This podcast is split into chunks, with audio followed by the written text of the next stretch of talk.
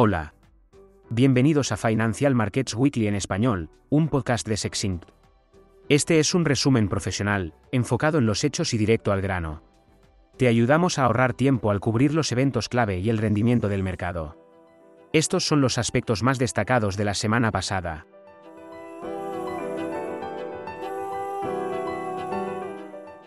Las razones del mercado alcista la semana pasada fueron, la resolución del techo de la deuda en Estados Unidos, acordada el sábado pasado y aprobada por el Congreso el jueves, y el sólido informe de empleo para mayo publicado el viernes. Una semana corta debido al feriado el lunes pasado, finalizó con los principales índices bursátiles de Estados Unidos al alza, mientras que los referentes europeos y asiáticos terminaron mixtos.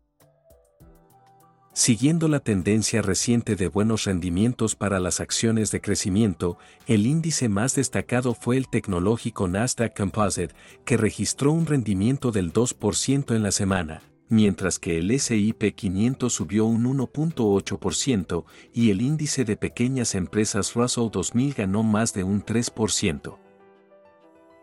La volatilidad de las acciones, medida por el índice VIX, cayó a un mínimo de tres años y medio, situándose en 14.6%. El índice Stocks 600 de Europa terminó prácticamente sin cambios, con las acciones italianas y españolas como la excepción, registrando rendimientos superiores al 1%. Datos económicos.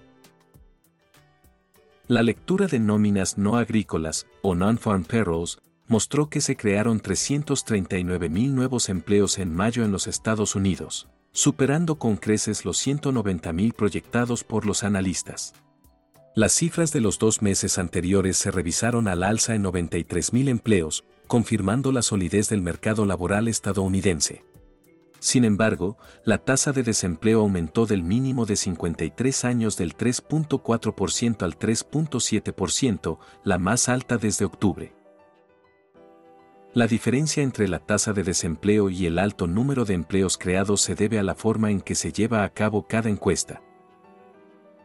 Los ingresos promedio por hora fueron un 4.3% más altos que hace un año y prácticamente se mantienen en línea con los últimos tres meses. En Europa, la inflación se está desacelerando rápidamente. La inflación general en la eurozona en mayo fue del 6.1% interanual, en comparación con el 7% del mes anterior. La medida de inflación subyacente, o núcleo, también disminuyó de 5.6% a 5.3%, confirmando la tendencia descendente de la inflación. En Alemania, la inflación general fue del 6.3%, muy por debajo de la de abril, y en Francia se situó en el 6%, el nivel más bajo en 12 meses. El único país de la eurozona que registró una inflación al alza el mes pasado fue Países Bajos, con un 5.2%.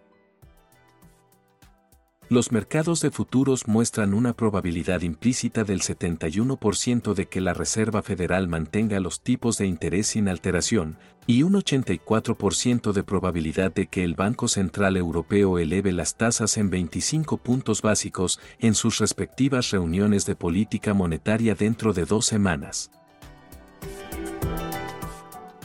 Mercados de tasas de interés los bonos soberanos de referencia operaron con mayor firmeza en todos los vencimientos y mercados después de que se evitara el impago de Estados Unidos. Los rendimientos cayeron a pesar del sólido informe de empleo que respalda un entorno de tasas de interés más altas.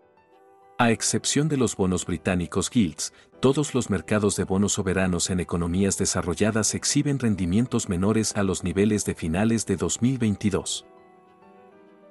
Los bonos del Tesoro a 10 años tienen un rendimiento del 3.69%, los bonos alemanes Bunds del 2.31% y los Gilts del 4.16%. Los mercados de divisas terminaron prácticamente sin cambios, con el índice del dólar cerrando con una modesta baja. La cotización euro-dólar cerró en 1.07, la libra dólar en 1.24, y dólar yen en 140. Materias primas. El índice Bloomberg Become cayó por sexta semana consecutiva a un mínimo de 18 meses, impulsado por una débil lectura del PMI, o índice de gerente de compras manufacturero chino, y una reunión clave de la OPEP. Los países de la OPEP más, que representan más del 40% de la producción mundial de crudo, están considerando una mayor reducción en la producción en una reunión en Viena el día de hoy. El petróleo WTI cerró en 71 dólares con 70 centavos y el Brent en 76.1. Los contratos agrícolas y los metales básicos se negociaron con pocos cambios notables. El cobre se cotiza a 8.250 dólares y el oro a 1.950.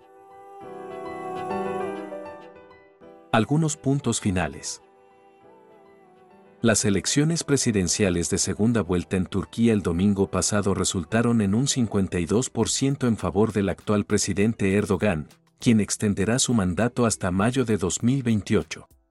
Los inversores vendieron la lira turca y los bonos domésticos mientras que se volcaron hacia deuda soberana denominada en dólares. Los bonos locales a 10 años rinden 12% y en dólares un 9.2%. La lira cayó un 5% en la semana a un mínimo histórico de 21 por dólar y el índice de acciones subió un 12%. Las acciones de Tesla saltaron un 11% la semana pasada, alcanzando los 214 dólares, debido al anuncio que la compañía se beneficiara de la reducción del impuesto a la inflación del gobierno. Además, la visita de Elon Musk a China dejó titulares positivos sobre mejoras en la producción. Tesla ha subido un 74% este año.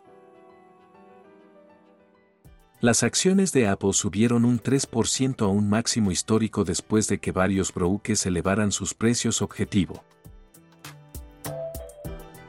Lululemon Atlética, la empresa canadiense de ropa de yoga, informó sólidos resultados trimestrales que superaron las estimaciones de ventas y ganancias. Las acciones subieron más de un 7%. Las transacciones corporativas destacadas de la semana son la empresa de gestión de inversiones Franklin Resources, propietaria de los fondos Franklin Templeton, adquirió Putnam Investments, la gestora de activos con sede en Boston, por más de 900 millones de dólares. Además, la empresa sueca de inversiones, EQT, compró Dacro Pharmaceuticals, un fabricante británico de medicamentos veterinarios, por 4.400 millones de libras esterlinas. El crecimiento económico de India se aceleró un 6.1% interanual en el último trimestre, con los sectores de manufactura, construcción y agricultura liderando la expansión. Las criptomonedas apenas se movieron durante la semana. El Bitcoin se cotiza a 27 mil dólares y el Ethereum a 1900, con pocas noticias en el sector. La moneda destacada fue Ripple que subió un 11%. Eso es todo por esta semana. Por favor, suscríbase al canal y ayúdenos a promocionarlo. Visite sexinc.info para obtener más información sobre nuestro servicio de suscripción. Que tenga una buena semana.